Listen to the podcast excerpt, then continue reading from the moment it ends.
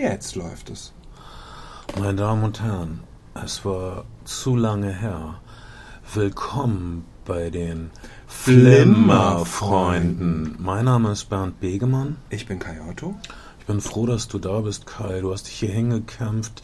Es ist immer ein Ka Kampf, die Flimmerfreunde zusammenzukriegen. Unser dritter Musketier, Ben Shadow, fehlt leider. Warum? Er spielt in ohne Scheiß einem Dutzend Bands. Er nimmt gerade sechs Alben gleichzeitig auf. Er ist auch Produzent. Er ist noch high vom Erfolg der äh, letzten Ronda-Platte. Äh, die, die, die ist gechartet. Also unser Ben Shadow ist jetzt offiziell ein Hit-Produzent. Trotzdem ist sein, hat irgend so einen technischen Ausdruck benutzt, sein Mainboard abgeraucht. Irgendwas ist kaputt. Da ist immer was kaputt. Und das ist auch eine Sache, die ich daraus lerne. Wenn man ganz viele Sachen hat, dann gehen immer mehr Sachen kaputt. Das stimmt. Trotzdem, wir sind jetzt hier, dein Auto ist nicht kaputt gegangen, obwohl das, auch. Hamburger Autobahnverkehrssystem fast zusammengebrochen Ich glaube, ist. ich glaube, es ist immer ein Fehler. Also es ist kein Fehler, diesen Podcast zu machen, aber es ist ein, Podcast, äh, ein Fehler, Podcast am Freitag zu machen, weil Freitag der, der Tag ist, an dem alles zum Erliegen kommt. Leute wollen in ihr Wochenende, Leute wollen, ich weiß nicht, wo sie hin wollen. Trotzdem, wir mussten es jetzt oder nie Ja. tun, weil wir wollten diesen Podcast schon Montag machen. Dann hat Ben gesagt, meine Technik ist kaputt. Ah, Wartet doch noch ein paar Tage. Genau, wartet ein paar Tage. Oh, meine Technik ist immer noch. Jetzt ist eine andere Technik kaputt. Ich bin auch zu kaputt. Außerdem hasse ich euch. Ihr seid hässlich. Guckt euch doch an. Und dann ist er wieder zurückgerudert, genauso wie Donald Trump mit seinen rassistischen Tweets. Ähm, ich, ist er zurückgerudert? naja. nein, Ich habe eher das Gefühl, er ist nochmal vorgerudert. wenn, wenn ihr das hört, ist die Geschichte wahrscheinlich weitergerückt und ihr hört das hier in einem Luftschutzbunker oder keine Ahnung. Es gab eine Zeit, als ähm, Dinge nur angedroht wurden auf protofaschistischen Rallyes von Donald Trump irgendwo im Hinterland.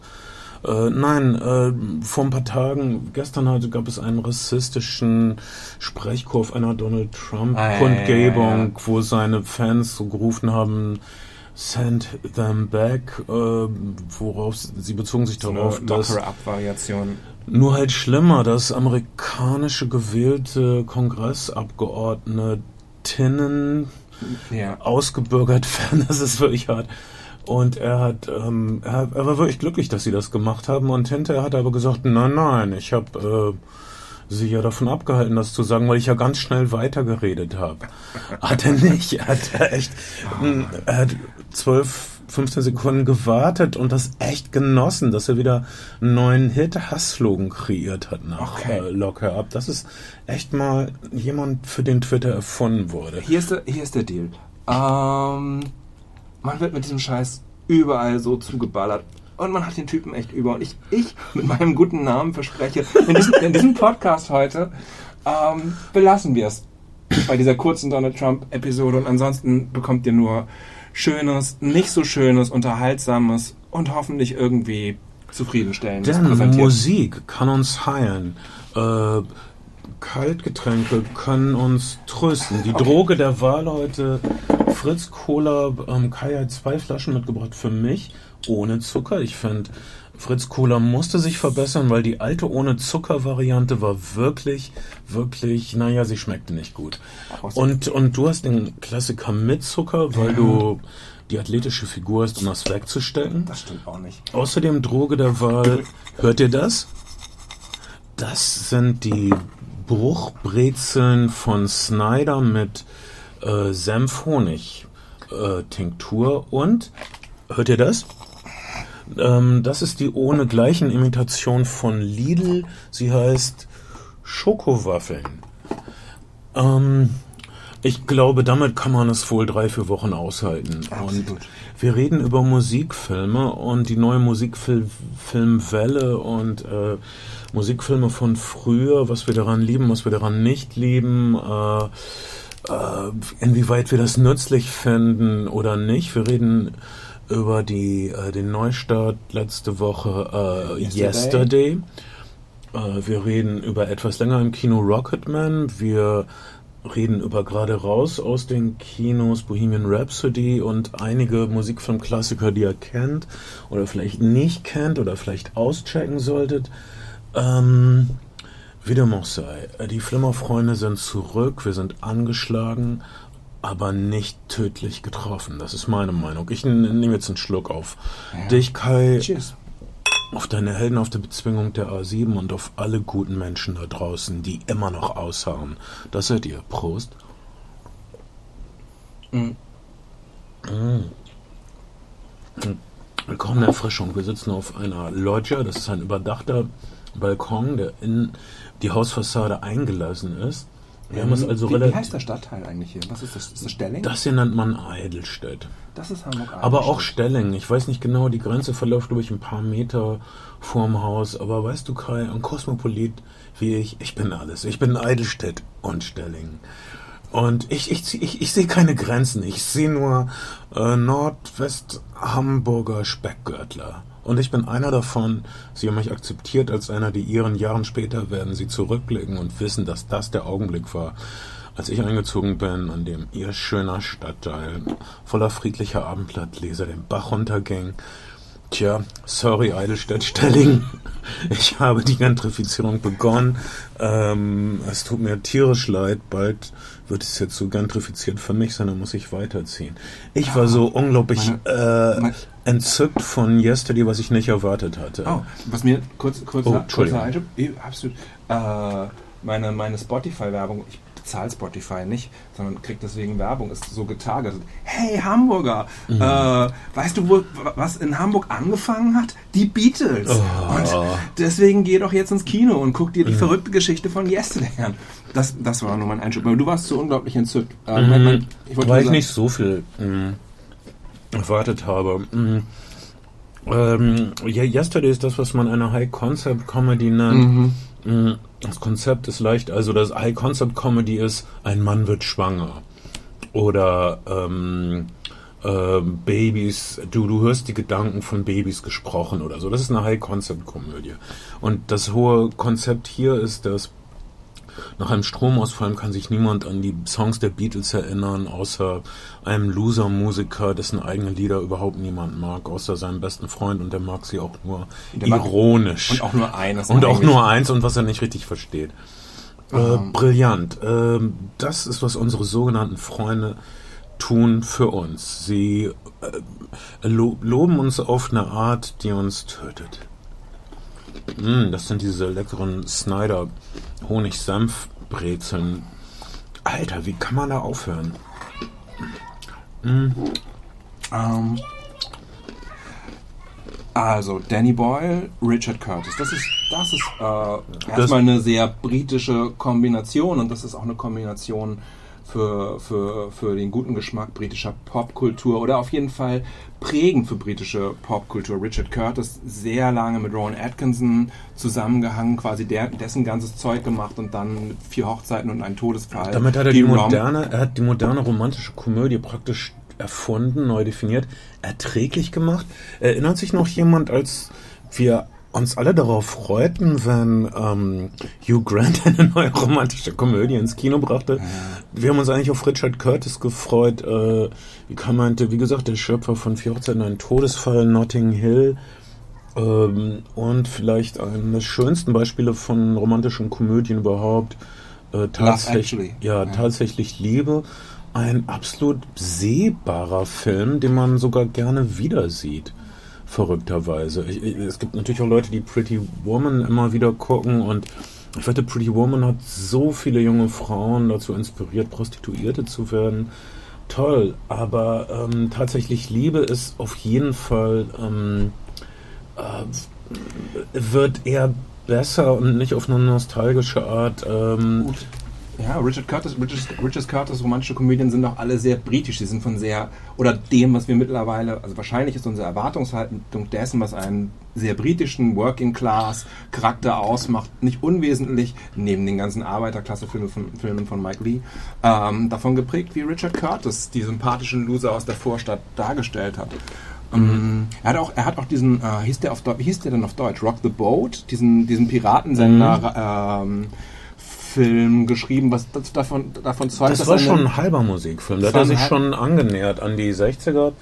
Äh, wahrscheinlich angelehnt an ähm, die Ereignisse um den äh, Sender äh, Radio Caroline. Mhm.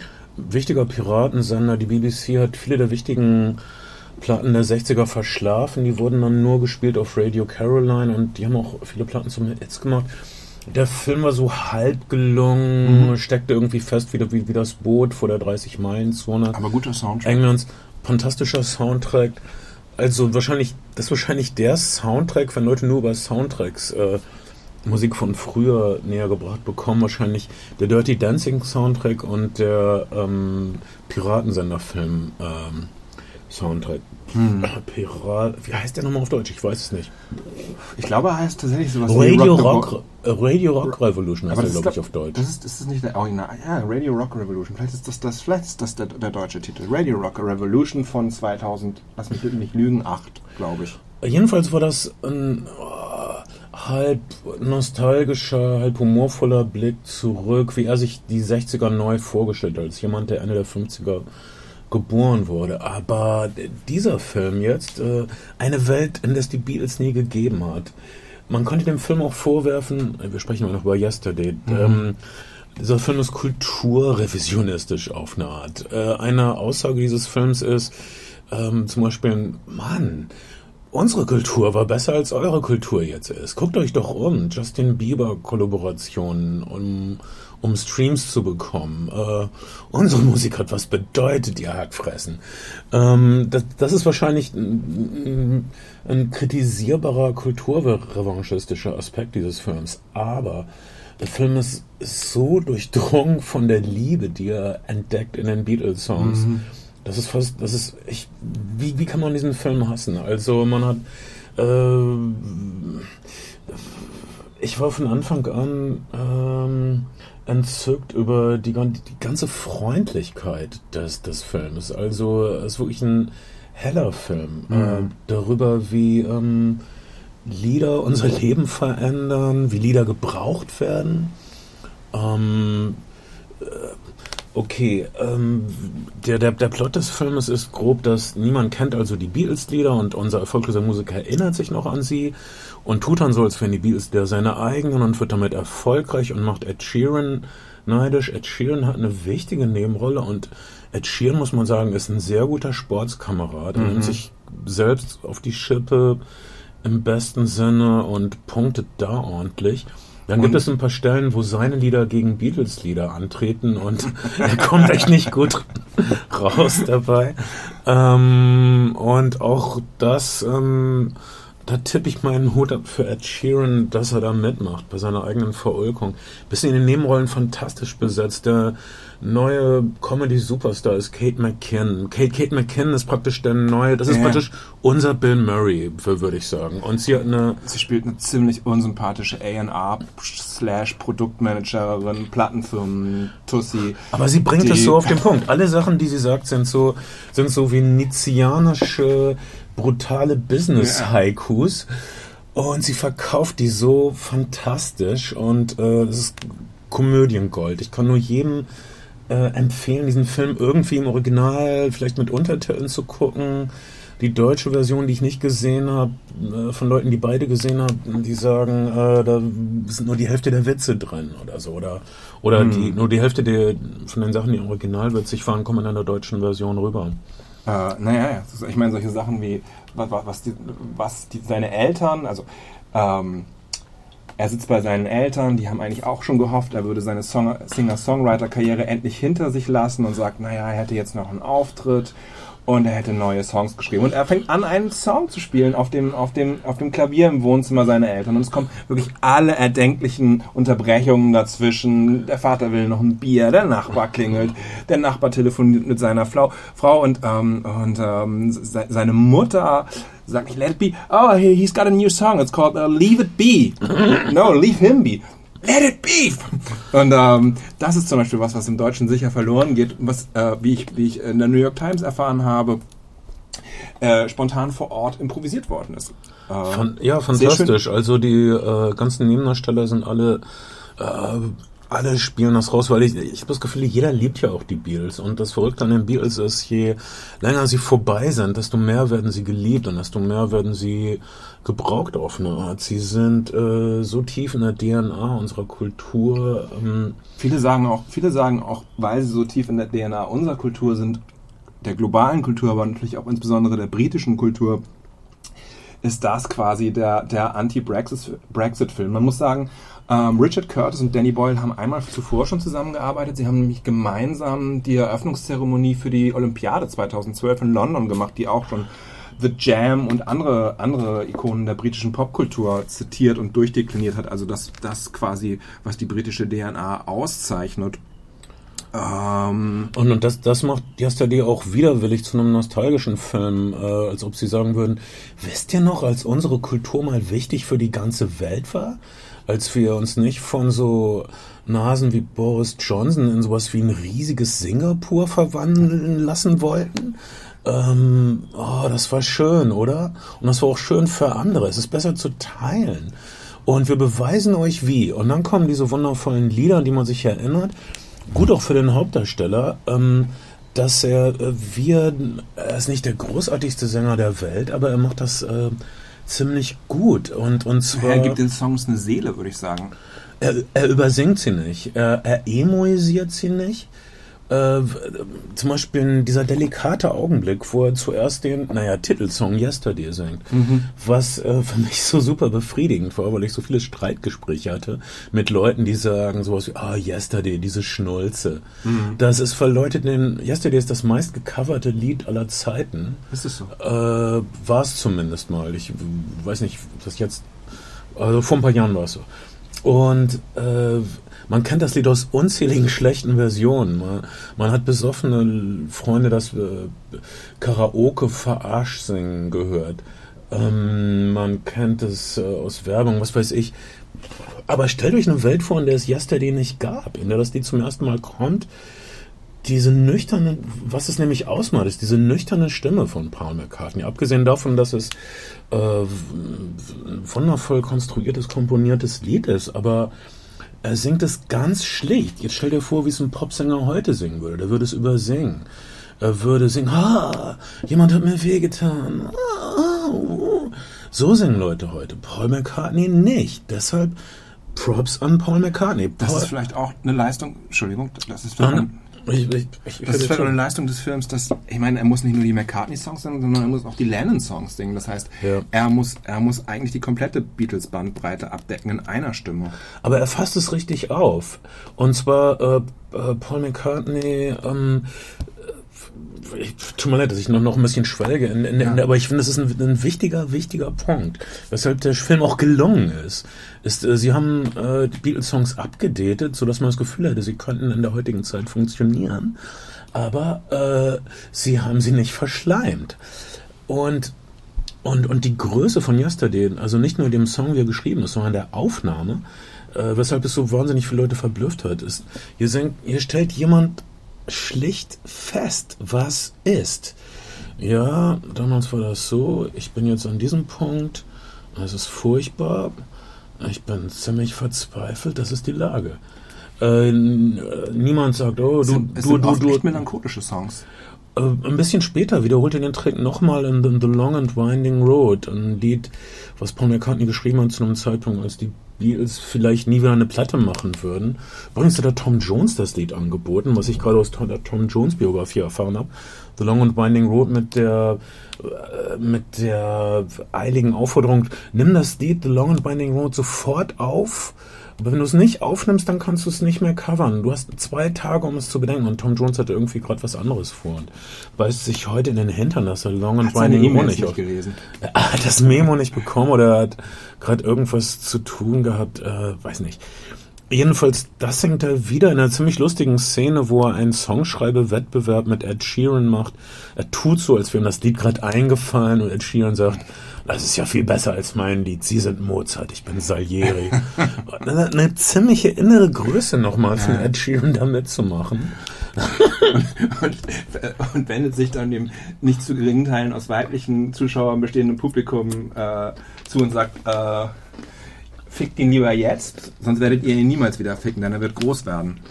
Das ist hm. auch eine gute Aufforderung. Das ist ähm, nicht sexy, aber es ist auch nicht sexistisch. Oh. Es ist einfach nur so, wie es ist.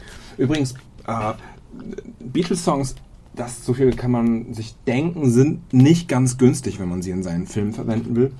Und Danny Boyle hat einen, hat, oder sein Produzent vielmehr, hat einen Deal gemacht mit Apple, der ihm erlaubt hat, 15 bis 21 Songs aus dem gesamten Beatles-Songkatalog verwenden zu dürfen. Mhm.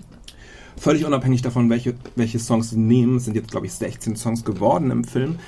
Und sie haben wohl erheblich mehr Songs aufgenommen. Das heißt, sie haben von einigen Sachen auch alternative Takes gedreht, bei den Live-Sachen noch andere Songs probiert und haben dann erst im Schnitt geguckt, was ist eigentlich so die richtige Mischung, um die Stimmung des, des Films einzufangen, der Geschichte zu dienen, aber auch, auch äh, sozusagen das Portfolio der Beatles gut abzubilden. Mhm. Auf jeden Fall, was immer sie da getrickst haben, es flutscht. Also der Film flutscht von vorne bis hinten. Ja, es ist eine romantische Komödie, es ist auch ein Musikfilm. Die Storyline fährt ziemlich auf Schiene, also wirklich richtig auf Schiene. Es ist eine klassische Heldenreisegeschichte. Und es ist mal für eine romantische Komödie typisch, da ist dieses ähm, Liebes, also sie kennen sich schon ewig, aber sie haben den entscheidenden Schritt noch nicht gemacht. Die Musik hilft ihnen, das zu tun. Okay, warum nicht? Ähm, ich kann nur sagen, wer sich ein bisschen für Musik interessiert, äh, wer gern Popmusik mag, äh, wer gerne einen beißenden Kommentar zum Stand der Popmusik heute erleben will von alten Säcken, die Ahnung haben. Und, und wer gerne eine romantische Komödie schaut. Und wer mit einem guten Gefühl aus dem Kino gehen will. Ich glaube, das darf man auch, das darf man auch nicht. Ja, es gibt so viele unglaublich rührende Szenen in dem Film. Äh, weil es ist ja offensichtlich eine alternative Welt. Hier kommt ein milder Spoiler. Ähm, unser Held trifft also in dieser Zeitlinie einen John Lennon, der nicht erschossen wurde 1980, mhm. sondern der ein reiches, volles Leben hat und der gezeichnet hat und dem wir an der, der irgendwo an der Küste lebt. Mhm. Äh, das ist eine unglaublich rührende Szene. Und John Lennon gibt ihm natürlich weisen Ratschlag, der ihm helfen wird, die Frau seines Herzens zu gewinnen. Äh, man erwartet es irgendwie, aber wie es ausgeführt wird, ähm, es hätte auf jeden Fall massiv schief gehen können. Es gibt auch einige Leute, die sagen, die sagen, das ist die blasphemische Szene des, des, des Films und die braucht der Film nicht. Aber in meinem Kino gab es kein trockenes Auge nach der Szene. Ich habe lautes Schluchzen gehört und äh, tja, vielleicht war meins dabei.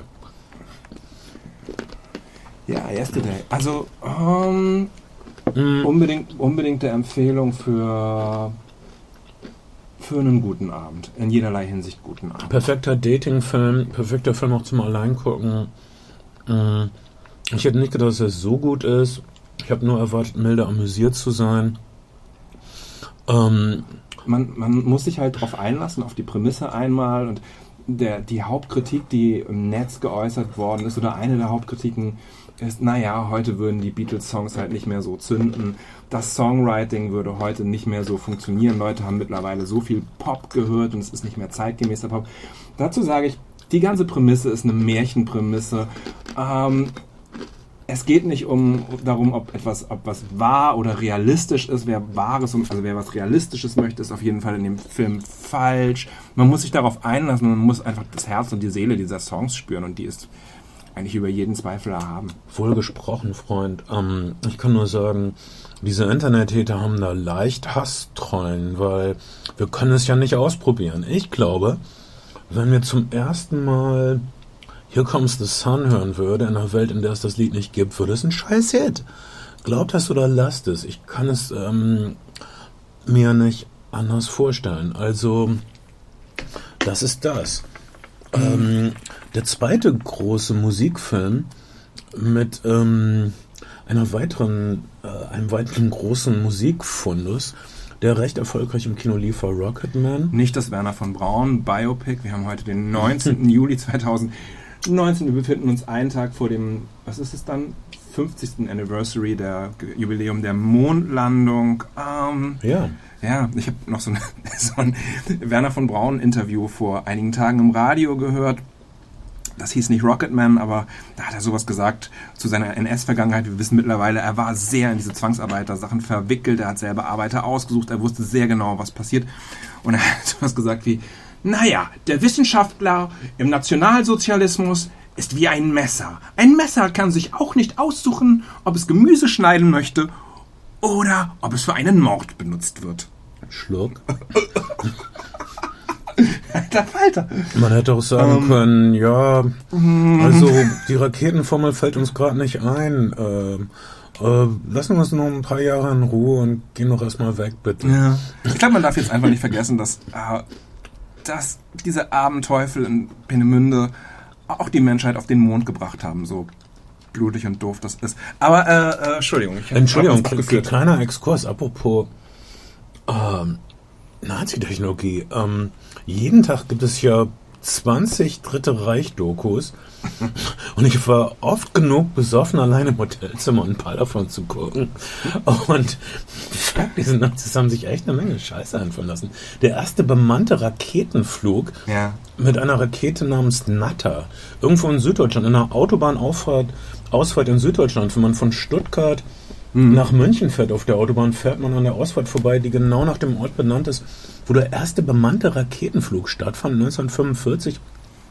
Eine flügellose Rakete, die fast nur gerade hochfliegen konnte und ja, so ein paar Der Typ Stummelflügelchen ist hatte. gestorben, oder? Der Pilot. Ja, der Pilot ist nämlich sowas von gestorben. Es gibt äh, so, eine, so eine Spiegel eines Tages Rubrik, Mhm. wo auch wo auch all die obskuren Nazi-Technologien prominent gefeatured werden. Aber das war nicht alles. Der nur Flügelbomber, der im ersten Captain America-Film vorkommt, den gab es auch. Natürlich in echt viel kleiner.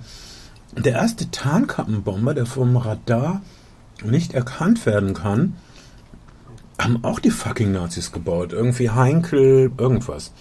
Mhm. Flog auch nur zweimal. Und das eine war auch ein Absturz. Was soll ich sagen? 1945 ging es ein bisschen drunter und drüber und man hat Sachen eher überstürzt statt lange geplant. Ähm, okay. Äh, äh, was mich aber wieder auf Donald Trump bringt, der echt dachte, dass die amerikanischen Tarnkappenbomber unsichtbar wären. Er verstand nicht, dass das vom Radar nicht auffindbar heißt und nicht, dass man da durchgucken kann wie beim Predator oder so. Aber Anyway, das am ähm, Rande. Flüge und Abstürze ist auch eine gute Überleitung zu Rocketman. Mhm. Ähm, Rocketman, äh, äh, äh, Dexter, Dexter Richards heißt der Regisseur, glaube ich. Ist das so? Mhm. Er hat auf jeden Fall auch den Bohemian Rhapsody zu Ende gebracht, darüber sprechen wir gleich noch. Ähm, ist so ein bisschen.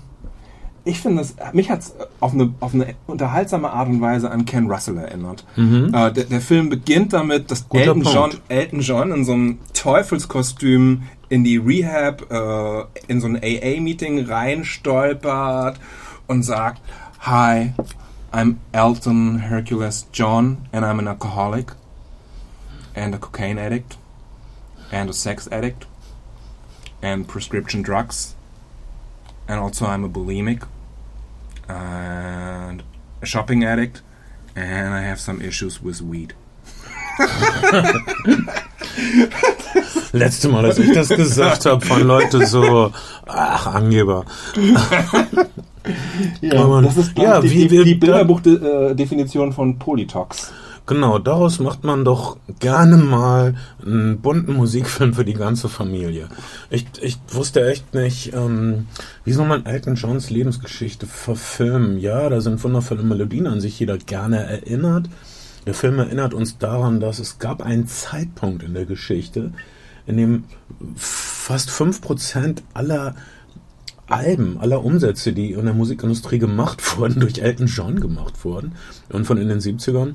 Das ist eine praktisch unvorstellbare Zahl heute. Absolut. Naja, weißt du, was, was ich jetzt gerade, was ich jetzt gerade, ahnst du, was das mit Abstand erfolgreichste Streaming-Produkt auf Netflix ist? Nein. Willst du es raten? Nein. Mm, vielleicht diese. Nein. Es ist die amerikanische Version von The Office. 7% alles globalen äh, Ne- äh, lässt sich auf diese Serie zurückverfolgen, was dazu geführt hat, wir können an anderer Stelle mal darüber sprechen, dass es ganz viele neue Streaming-Services gibt, dass Netflix diese Serie 2020 verlieren wird, weil diese Serie, die schon lange abgeschlossen ist, gerade für 500 Millionen Dollar an einen anderen Streamingdienst wieder verkauft wurde für einige Jahre als Rechtepaket, weil es 7% allen Netflix-Traffics ausmacht. Das zweite erfolgreichste ist übrigens Friends. Ähm, Friends ist so ein eigenes Phänomen. Also wir wissen ja, dass Leute, die bedrückt sind, die sich einsam fühlen, all ihre blöden drei Fragezeichen-Kassetten nochmal durchhören. Leute, die Liebeskummer haben, die sich einsam fühlen, gucken Friends von vorne bis hinten. Ich kenne Leute, die das siebenmal gemacht haben. oh, Ich habe es noch nie auch nur einmal ganz durchgeguckt, weil ich das immer so unlustig finde. Aber es ist genau diese unlustige Heiterkeit, die Leute so toll an Friends finden. Und ich muss auch sagen, ich, ich, ich sehe auch immer nur diese hässlichen Koks fressen und denke. alle alle, alle im, in Drogen und Unglück geendet oder nur im Unglück im Fall von Jennifer Anderson? Ja. Zwischenzeitlich. Mittlerweile sind alle wieder auf dem Weg der Besserung. Hm. Also ich wünsche allen das Beste und ich verachte auch niemanden, der schaut mal, jeder hat irgendwas, was er schaut, wenn es ihm nicht gut geht. Ähm, aber ich verachte, ihr seid echt die, die können euch nichts Besseres. Okay, Entschuldigung. Ja, Rand over. Ähm, Rocketman, Elton John. 5% aller Umsätze global mit Platten, Elton John. Mhm. Platten und den erfolgreichsten Touren zu diesem Zeitpunkt. Ähm, völlig unglaublich. Äh, also wie macht man, wie, wie, zieht man einen Film auf über so jemanden? Stellt euch äh, die Option vor als äh, geradliniges, historisch lineares Biopic. Er wächst auf, er ist hässlich, er hat äh, unerwartet Erfolg, ähm, er stürzt ab, mh, hm, was weiß ich. Rocketman nimmt sich die Freiheit, nicht linear zu sein, mhm. gleichzeitig ein Musical zu sein und, und ein assoziativer Absolut. Film zu sein. Heißt, heißt zum Beispiel, äh, es gibt Songs in Elton Johns Kindheit, die es noch nicht gegeben hat, aus seiner späteren Phase, die er da performt. Aber, und das finde ich, da hat der Film völlig recht. Der Film argumentiert praktisch, Musik ist immer alles gleichzeitig. Zeit ist nicht linear. Also wir sehen den Mann schon im Kind. Äh, das Lied, was er später schreiben wird, ist hier angelegt in diesem er Erlebnis, in dieser Umgebung, die er erfahren hat als Kind. Äh, das ist ein Konzept, was schrecklich schief gehen kann. Du hast gerade Ken Russell erwähnt. Äh, Ken Russell kann bestimmt Boyfriend lieb, äh, nur bestimmt nur Filmliebhaber. Er hat mhm. viele äh, Musiker Biografiefilme gemacht, die nichts mit echten Biografien zu tun haben. Zum Beispiel Listomania mit äh, Roger Daltrey. Mhm. Er hat den Tommy-Film gemacht, den Who Rock-Oper-Film. Den Boyfriend-Film, der auf so 50er Jahre MGM-Musicals äh, ja. wirft. Ich dachte 20er Jahre. 20er, 20er? Egal. Mit, mit Figgy, glaube ich. Es gab keine ne? 20er Jahre MGM-Musicals. Doch, 30er Jahre. Doch. Sobald es Tonfilm gab. Ja.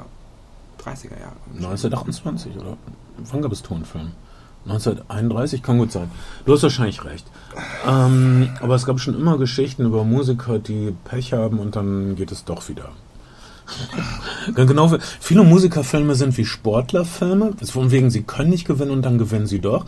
Viele Musikerfilme sind auch wie Superheldenfilme, Insofern, als es so Origin Stories sind. Mhm. Äh, also, hier ist dieser einfache Junge oder dieses einfache Mädchen und dann passiert das und das und sie, sie oder er erhält diese Superkraft und dann wird sie Superelten und hat all diese Welthits und dann wird sie drogenabhängig und dann findet sie aber Gott oder eine Seele, die es ernst meint mhm. und darf russische Kinder adoptieren, keine Ahnung.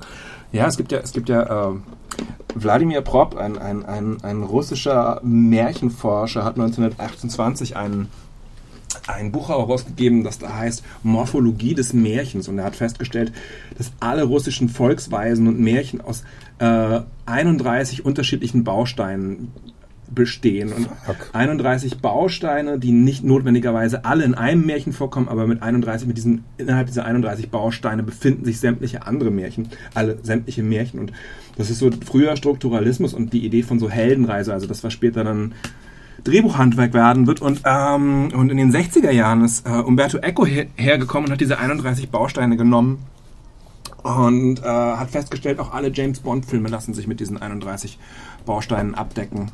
Und, ich hätte äh, gar nicht gedacht, dass man so viele Bausteine braucht. Und äh, wahrscheinlich lassen sich auch alle Musikerfilme mit diesen 31 Bausteinen abdecken. Ja, naja, aber dafür hast du dann tolle Musik, okay, die auch ja. immer dieselben zwölf Touren hat.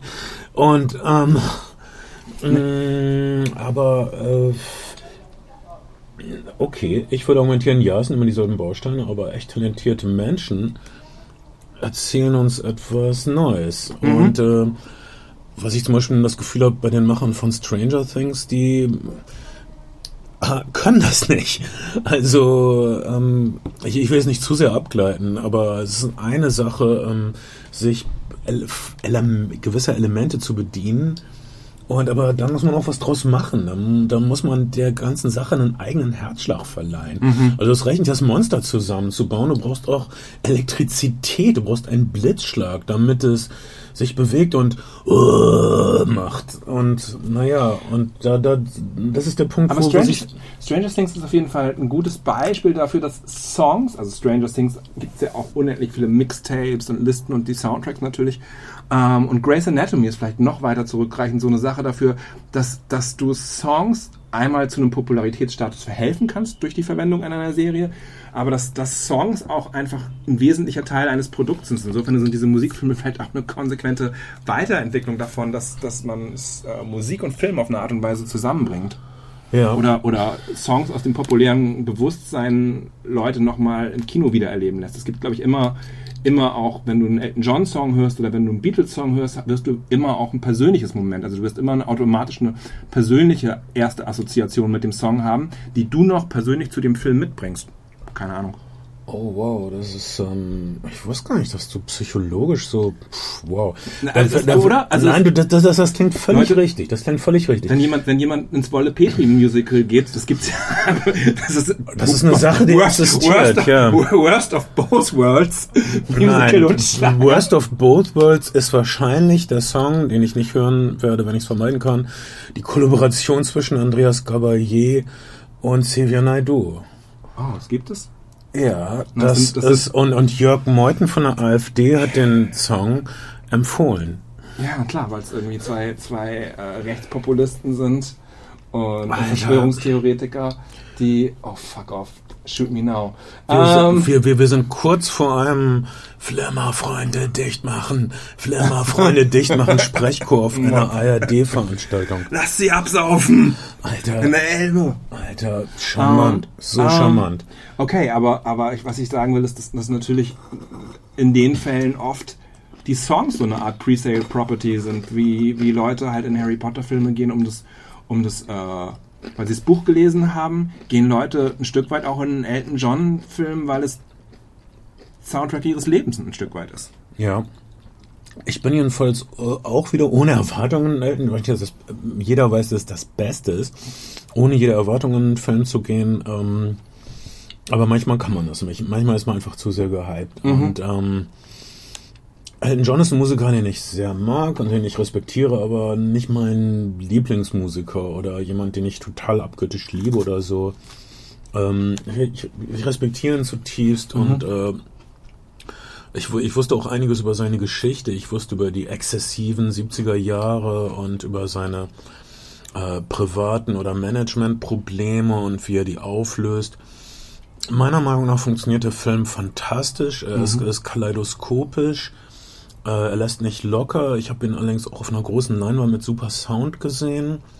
Nochmal eine Empfehlung. Äh, jeder Film ist äh, gleich, gleich doppelt so gut, wenn man ihn äh, in Hamburg sieht, äh, im Savoy-Kino im Steindamm. Ich möchte die anderen Kinos nicht dissen, aber das Ja, wir, haben, wir haben Yesterday im Zeise-Kino gesehen und wir waren auch glücklich. auch völlig weggeblasen.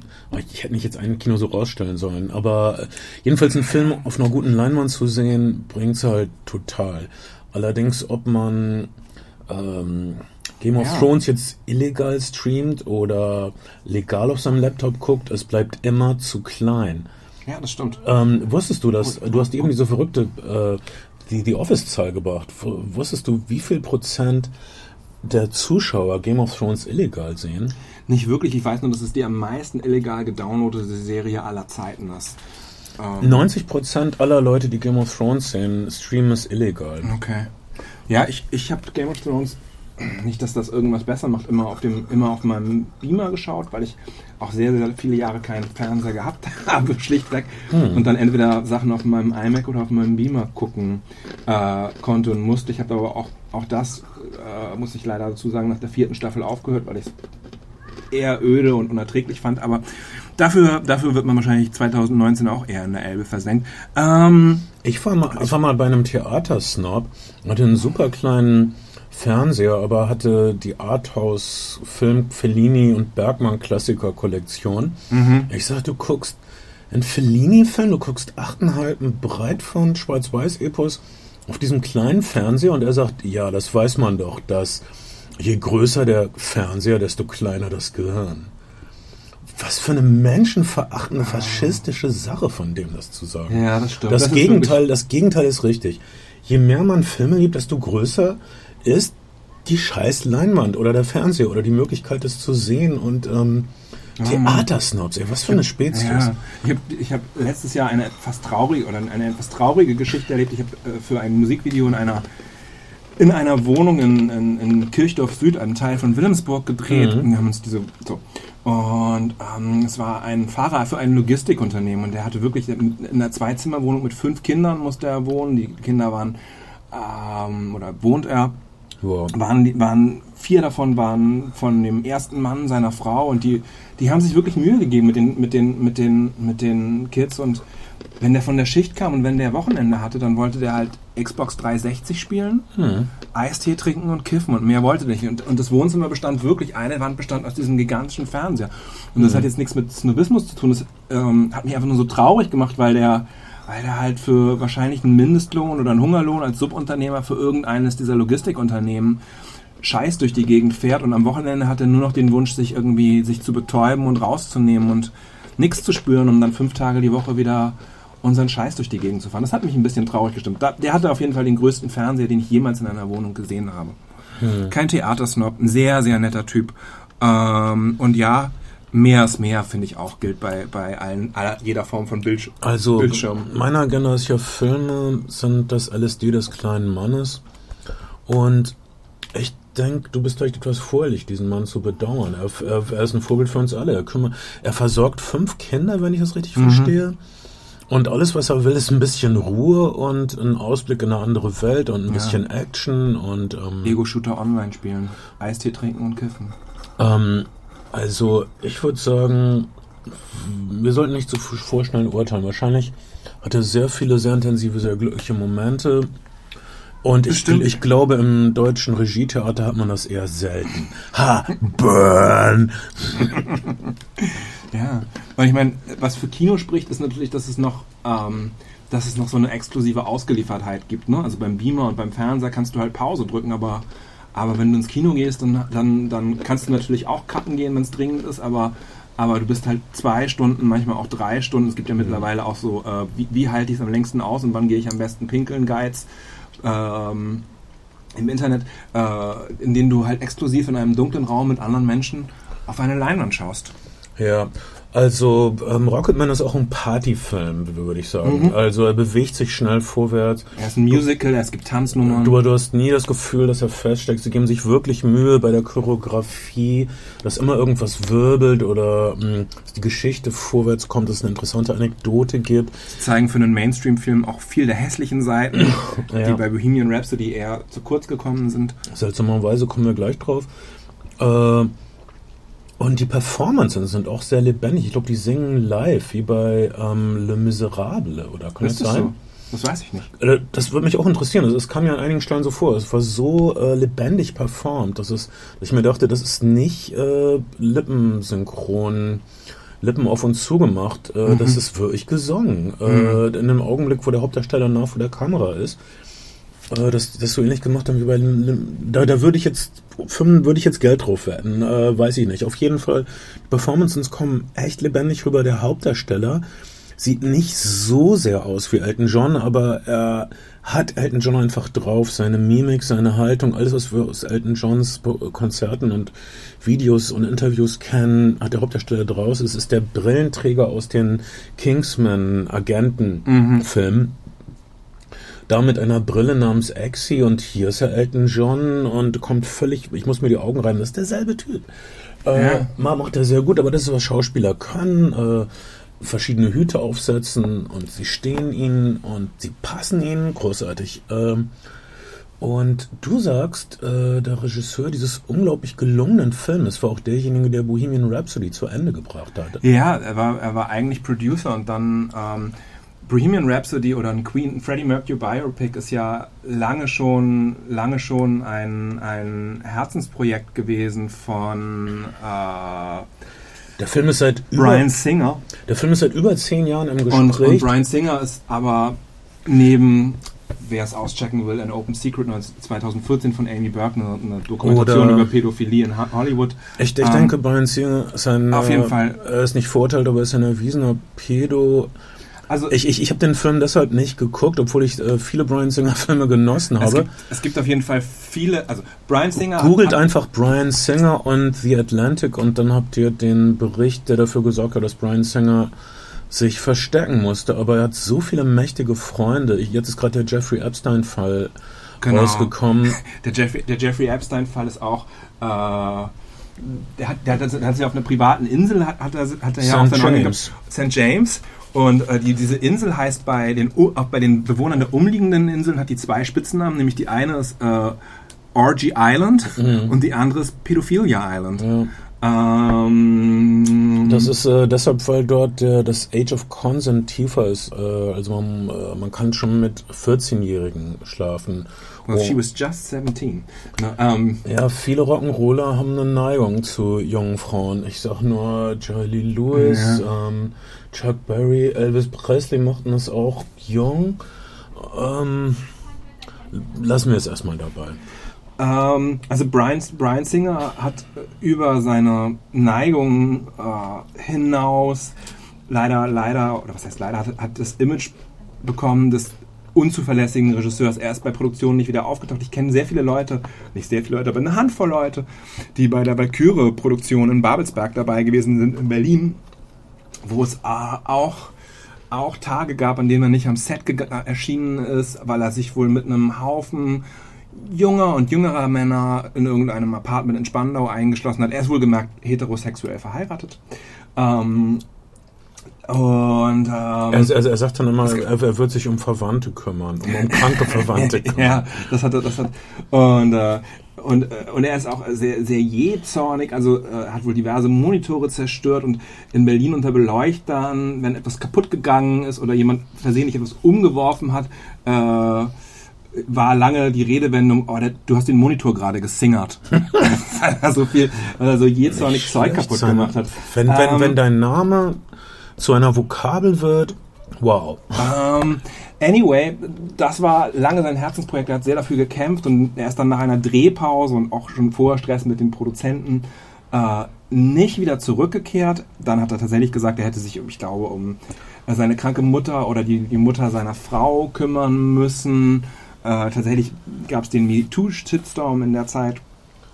Äh, und der Rocketman-Regisseur hat es dann zu Ende inszeniert und es ist wirklich sehr, wie sagt man, seamless wäre das englische Wort. Also es ist sehr, es, man erkennt nicht, dass, dass, dass die Handschrift von zwei Regisseuren drin steckt, was aber auch daran liegt, dass der Film meiner Meinung nach, du hast ihn nicht gesehen, ähm, Der erste Film, den ich boykottiert habe aus moralischen Erwägungen, weil ich, ich weiß nicht, ob ich, ich, ich bin da überhaupt nicht stolz drauf. Ich konnte es einfach nicht. Film- Aber ich hätte ihn echt gern gesehen, weil wie macht man aus der Queen Story ja, ähm, einen Film? hätte mich echt interessiert. Also bei Rocketman ist auch Elton John Produzent. Bei, ähm, bei Bohemian Rhapsody ist die Queen Band Produzent.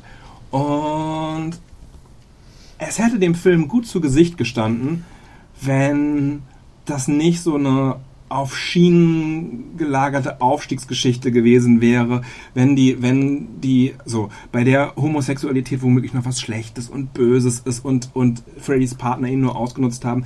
Ähm, der Film ist halt wirklich ohne echte Ecken und Kanten und Queen kommen unfassbar gut und als lustige Typen weg. Alle anderen Queen-Leute, äh, so äh, Brian und Roger sind halt auch witzige, nerdige Typen, die gerne auch mal, äh, im Fall von Roger auch gerne mal ein bisschen Sex haben. So, ähm, das ist alles, das ist alles eine ziemlich öde Angelegenheit mit natürlich einem fantastischen Soundtrack. Das lässt sich überhaupt nicht sagen. Und diese Wembley-Szene, äh, mit der der Film anfängt und auch endet, ist groß. Das, das, äh, das kann man dem Film zugute halten. sie, sie ist größer als, als die echte Wembley-Szene, die, die man, die auf YouTube jetzt 100 Millionen Mal geklickt wurde, Ja. weil Leute das unbedingt vergleichen wollten.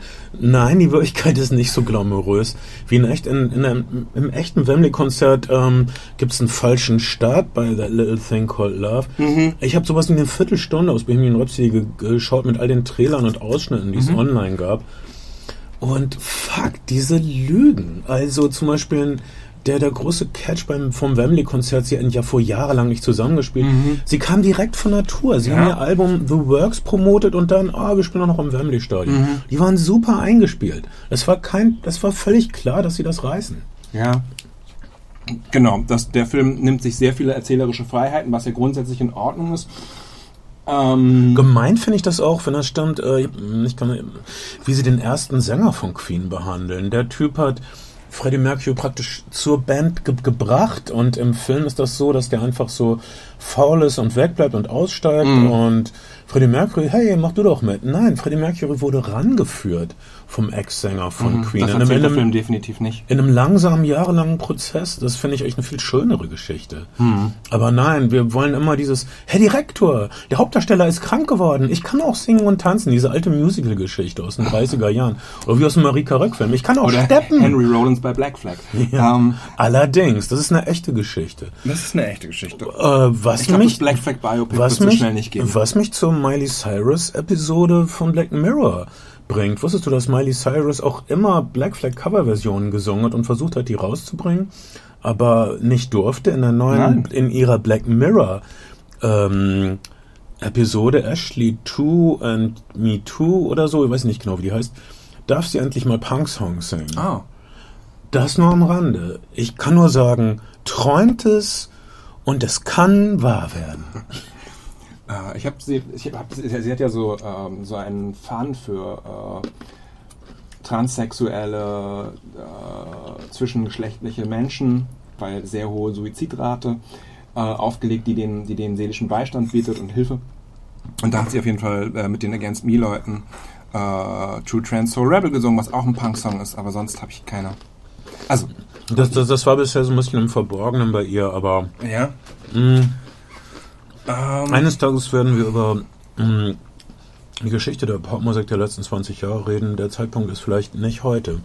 Mh, jedenfalls diese Welle von Musikfilmen, also Bohemian Rhapsody, du sagst äh, kompetent ja aus irgendeinem Grund, man, man, man sieht im Film den ganzen Ärger hinter den Kulissen nicht an, oder? Ja, und ähm, ich habe die ganze Zeit gedacht, diese Band könnte sich halt an irgendeiner Stelle mal ein selbstkritisches Moment erlauben oder, oder einen der Musiker auch mal so richtig schlecht aussehen lassen, aber das, das macht sie halt nicht. Und es gibt die, die Homosexualität von Freddie Mercury, äh, wird als so eine Art, na, er ist da, also er ist schon also es wird kein Zweifel daran gelassen, dass er schwul ist, aber es ist so ein bisschen, naja, da haben ihn halt andere Homosexuelle in diese Partys Echt? mitgezogen und dann hat das krachen lassen und das, er ist eigentlich, er ist so ein bisschen dazu verführt worden und eigentlich war, so ein- war ein relativ geordneter Junge bis dahin. Also er ist Er nicht ist, ein, ein, Homosexualität. er ist ein einfacher Parse aus Sansibar. Genau. Und ähm, das ist so, äh, boah, dass ich, ja, pff, ich wa- fand's wa- wirklich unangenehm. Wie war die Münchner Zeit sonst? War Barbara Valentin drin? Gibt es eine Barbara Valentin? Mit der, nee, es mit der kleiner... Ähm, Barbara die- Valentin war seine, seine ja, Wohnungsmitbewohnerin. er, hatte eine, er hat gewohnt mit Barbara Valentin und es war eine schöne, heilsame Zeit für ihn. Ähm, sie, Nee. sie, sie waren kein Liebespaar, aber sie waren ähm, glückliche Wohngenossen. Also, äh, die Münchner Zeit ist ja seine Soloalbumzeit auch und er hat ja äh, absurde Kontrakte untertrieben, also sehr, sehr viel Geld dafür bekommen, Soloplatten zu machen, die dann gefloppt sind. Und ähm, die zentrale München-Szene ist eigentlich die, dass er damals mit seinem ehemaligen, war das ein ehemaliger Bodyguard, äh, mit dem liiert war, der auch so sich managementmäßig verdingt hat. Und die Band versucht ihn zu erreichen. Er ist irgendwie auf so einer zugekoksten Party im Studio. Ähm, sein, sein, sein Partner äh, ähm, gibt die Anrufe nicht weiter und die Band versucht ihn zu erreichen für das Wembley-Konzert und dann, dann kommt aber jemand, äh, der ihn persönlich äh, abholen soll oder ihn persönlich informieren soll nach München. Es ist äh, strömender Regen in München und klingelt an dieser Tür und will zu Freddie Mercury und Freddie Mercury sagt sowas, ja, oh, davon habe ich noch nie gehört. Und dann kommt er zurück und dann spielen sie dieses Wembley-Konzert. So Ja, ungefähr. so ist es definitiv nicht passiert, aber ich sehe, was du meinst, dass es ein ordentlicher, ein bisschen glatt gebügelter Film ist, den man schauen kann, wenn man nicht im Mund kotzen muss, wenn man den Namen Brian Singer hört und das, was er bedeutet. Und ähm, ich gucke wahrscheinlich eines Tages wenn er irgendwo gestreamt wird, widerwillig, ähm, einfach weil ich ein Komplettist bin. Ein bisschen in diese Richtung, äh, dunkle Geschichte, die freundlich erzählt wird, ist auch der Motley Crue Biografiefilm The Dirt, den ist... Ich habe nur das Buch gelesen, du hast den Film schon auf Netflix gesehen. Ja, ich habe das Buch gelesen und gedacht, oh scheiße, wenn sie das verfilmen, äh, mhm. das müsste eigentlich Pasolini machen oder so. Ähm, mhm. Ähm, das ist mal ein Mann, der bewiesen hat, dass er ein Händchen für blutige Orgien hat in Filmen wie 120 Tage von Sodom. Ähm, aber nein, es ist eine echt nette, fluffige Sache. Okay, es sterben ein paar Leute. Du, es gibt Überdosen in dunklen Hinterzimmern, wo Leute sitzen, die irgendwie wie Slash von Guns N' Roses aussehen. Mhm. Und ja, der Schlagzeuger haut mal ein paar Frauen, aber es tut ihm echt leid und ihm ist halt die Hand ausgerutscht und wow, das ist nicht okay, aber hey, nächste Szene.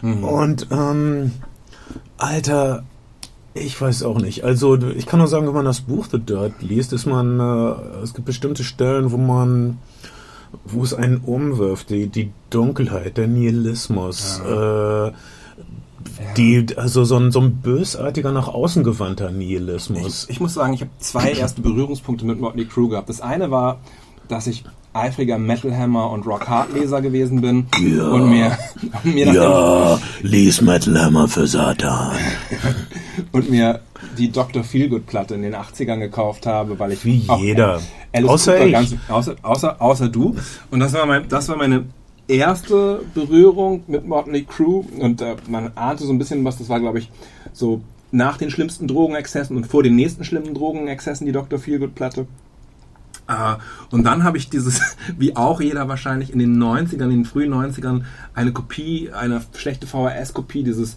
Pamela Anderson Sextapes gehabt mit äh, Tommy Lee Jones, in denen er, ja. in der, in der wirklich Unglaublicher Penis. Über, ah, was für, für, für, ein gigantischer Penis, den er aber auch ständig obsessiv, sobald sie die Kamera anmacht, holt er seinen Penis raus und macht ja. irgendwas mit einem Penis. Er ist wirklich besessen von seinem es Penis. Wirk, wirklich. Leider braucht man da manchmal Frauen dazu, um zu fühlen, wie groß der eigene Penis ist.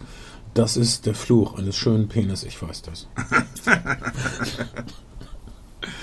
Ähm, ähm, okay, jedenfalls äh, der Film, äh, ich finde es interessant zu sehen, wie, wie The Dirt, das Netflix-Streaming-Ereignis, was man jetzt schon kaum noch finden kann, außer man tippt die Buchstaben naja, ein. Aber Motley Crue waren auch nie so ein popkulturelles Thema in Deutschland wie in, in den USA. Europa gar nicht. Genau, in, in den USA, USA waren sie... ausverkaufte Touren, Chart Chartplatzierungen ja. in, in, in, in Deutschland oder in Europa eher so ein Metal-Festival, ja. Rock, äh, Hardrock-Ding.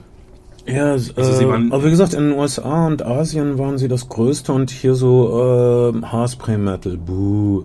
Ja. Und das stimmt ja auch. Haarspray-Metal ist generell Gun, scheiße. Guns N' Roses ja eigentlich auch bis nach der Lies. Ich glaube, Guns N' Roses sind so erst so mit, mit, der, mit der Use Your Illusion halt so richtig durch die Decke. Ich sag dir eins, Guns N' Roses, die haben zweieinhalb Songs ich habe ja Haarspray Metal, ein Genre, das ich immer verabscheut habe. Ja.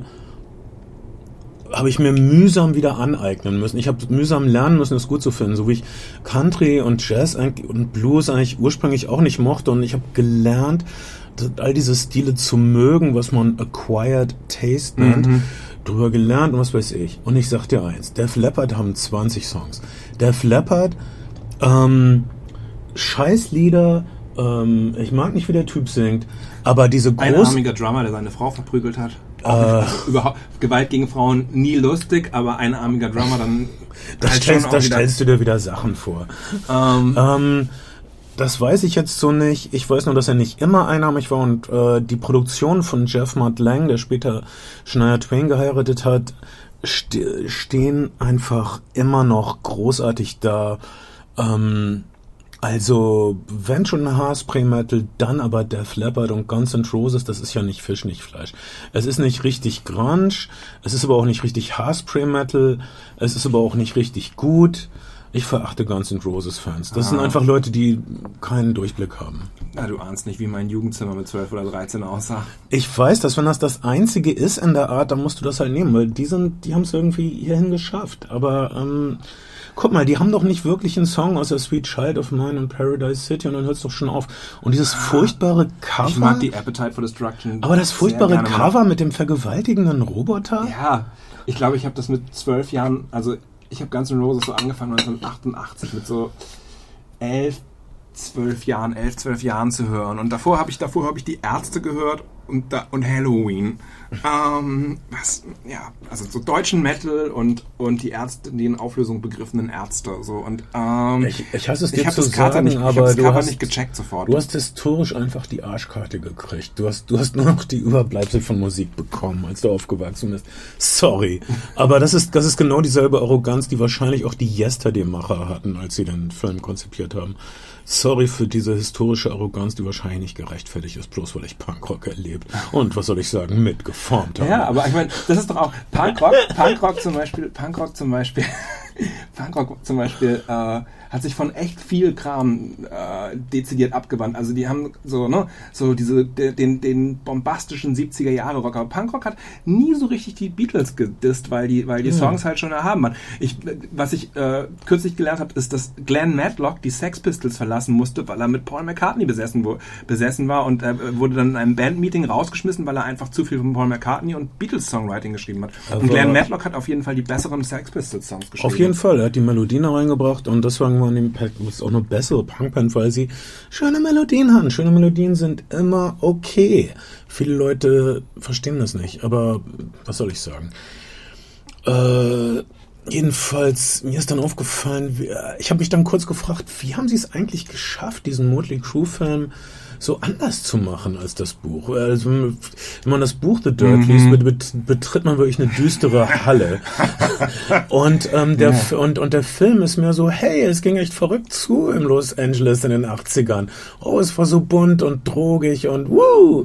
Und äh, wie bringen die das? Naja, Filme sind halt ein eigenes Ding.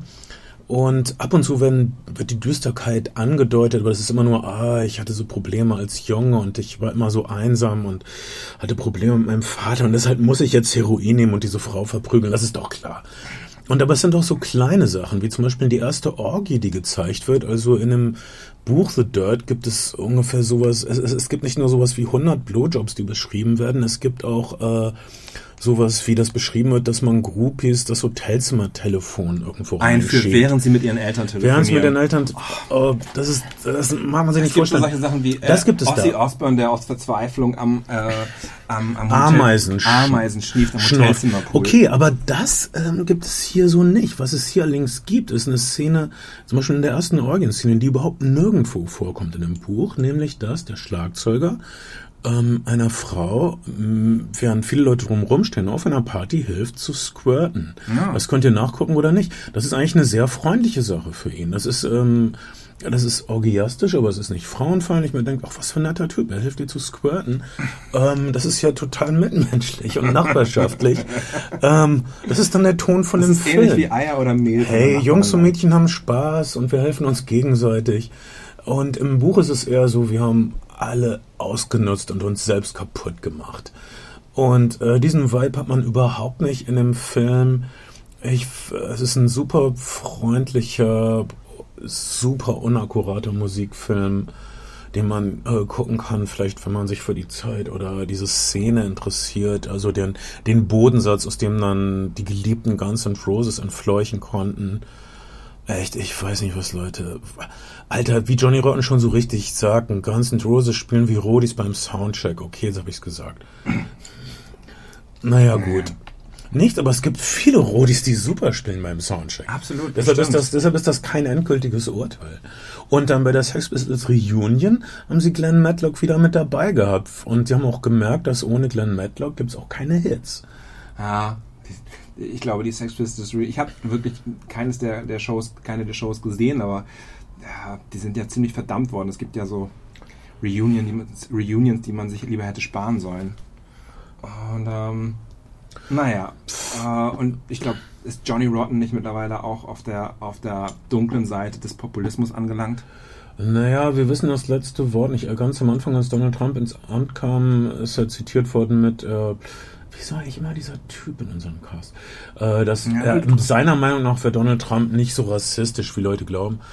Äh, pf, vielleicht Okay, er- stimmt das, Er ist, aber noch nicht, er ist noch nicht Morrissey rechts, sondern auf dem ähm, Weg. Seitdem weiß ich nichts Neues über ihn, außer das letzte Meldung war, dass er wohnt wohl in Venice und es gibt ein großes Obdachlosenproblem und viele Obdachlose schlafen in seinem Garten und kacken in seinen Garten und er sich drüber beschwert. Was ich nachvollziehen kann, ist dein Garten, es ist dein Haus, äh, mit der du mit deiner Frau lebst, die verwandt ist mit der Familie des Stern-Herausgebers. Und du möchtest deine Ruhe haben. Aha. Und, und äh, englische Sportübertragungen schauen Das und, stinkt auch einfach. und dir, ja, du möchtest in Ruhe dein aufgewärmtes Tiefkühlfisch und Chips essen. Und äh, dann kacken dir Leute in den Garten direkt vor deinem Fenster. Ich finde, da hat sich Johnny Rotten zu Recht aufgeregt.